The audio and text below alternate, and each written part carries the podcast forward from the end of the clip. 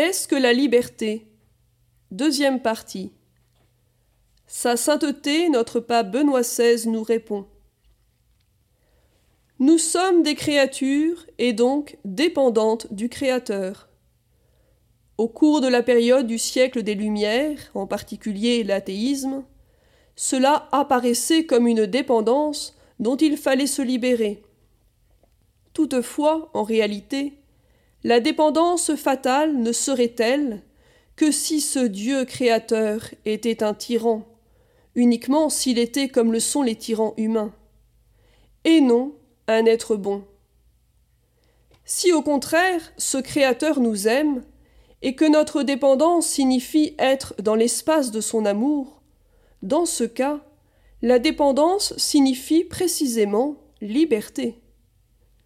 De cette façon, nous sommes dans la charité du Créateur, nous sommes unis à lui, à toute sa réalité, à tout son pouvoir. Cela est donc un premier point. Être créature signifie être aimé du Créateur. C'est pourquoi voir Dieu, s'orienter vers Dieu, connaître Dieu, connaître la volonté de Dieu, s'inscrire dans la volonté, c'est-à-dire dans l'amour de Dieu, signifie entrer toujours plus dans l'espace de la vérité. Et ce chemin de la connaissance de Dieu, de la relation d'amour avec Dieu, est l'aventure extraordinaire de notre vie chrétienne, parce que dans le Christ, nous connaissons le visage de Dieu, le visage de Dieu qui nous aime jusqu'à la croix, jusqu'au don de lui-même.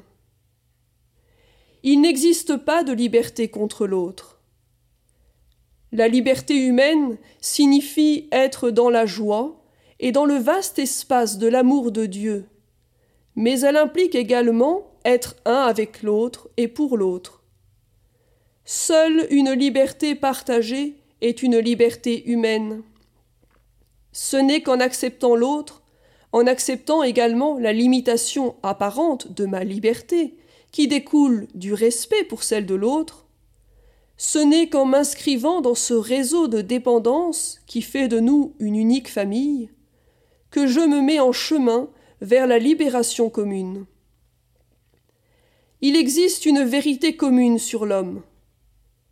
Quelle est la mesure du partage de la liberté? Comment pouvons-nous trouver cet ordre juste dans lequel personne n'est opprimé? S'il n'existe pas de vérité commune sur l'homme, telle qu'elle apparaît dans la vision de Dieu, seul demeure le positivisme, et l'on a l'impression de quelque chose d'imposé, même de manière violente. Mais nous pouvons trouver l'ordre du Créateur dans notre nature l'ordre de la vérité qui donne à chacun sa place. L'ordre et le droit peuvent être précisément des instruments de liberté contre l'esclavage de l'égoïsme. Tu aimeras ton prochain comme toi-même.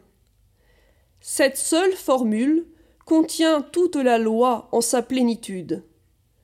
Derrière cette affirmation apparaît le mystère du Dieu incarné, le mystère du Christ qui, dans sa vie, dans sa mort, dans sa résurrection, devient la loi vivante.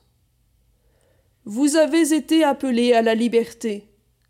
Cette parole fait référence à ce mystère. Nous avons été appelés par l'Évangile.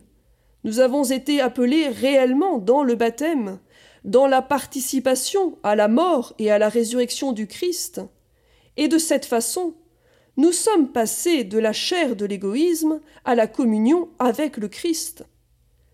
Et ainsi, nous sommes dans la plénitude de la loi.